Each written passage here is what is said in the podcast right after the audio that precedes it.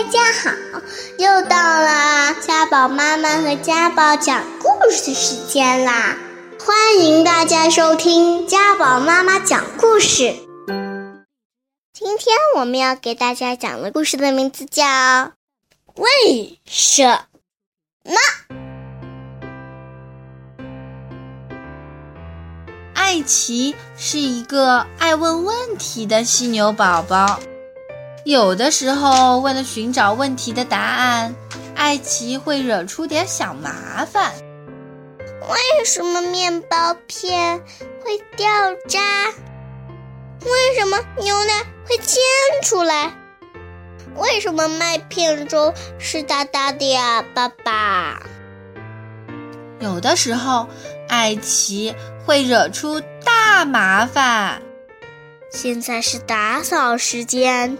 艾奇，嗯，好的，嗯，为什么会有那么多泡泡呀？哎，哐当，为什么东西掉在地上会摔碎呀？艾奇，你为什么不去找爸爸呢？可是，不管艾奇走到哪里，他都在不停的提问：为什么泥巴这么粘啊，爸爸？为什么这些根这么长啊，爸比？为什么水这么凉？艾奇，我好像听到妈妈在叫你哦。妈妈，为什么蜘蛛有这么多条腿呀？啊！艾奇的爸爸妈妈觉得艾奇有那么多问题，应该会喜欢去参观博物馆吧？来吧，艾奇。博物馆真神奇，有那么多新鲜东西呀！艾奇的问题比以前任何时候都多。为什么月亮看起来像一个巨大的球？为什么宇航员可以飘起来？为什么小星星那么亮，还一闪一闪的？有的问题好回答，比如妈妈，为什么现在没有恐龙了呢？因为恐龙早就灭绝啦，而有的问题回答起来就有些麻烦了。爸，为什么那个人的耳朵那么大？为什么阿姨的鼻子那么长？嘘嘘嘘，小声点，艾奇。爸爸妈妈，为什么大家都盯着我们？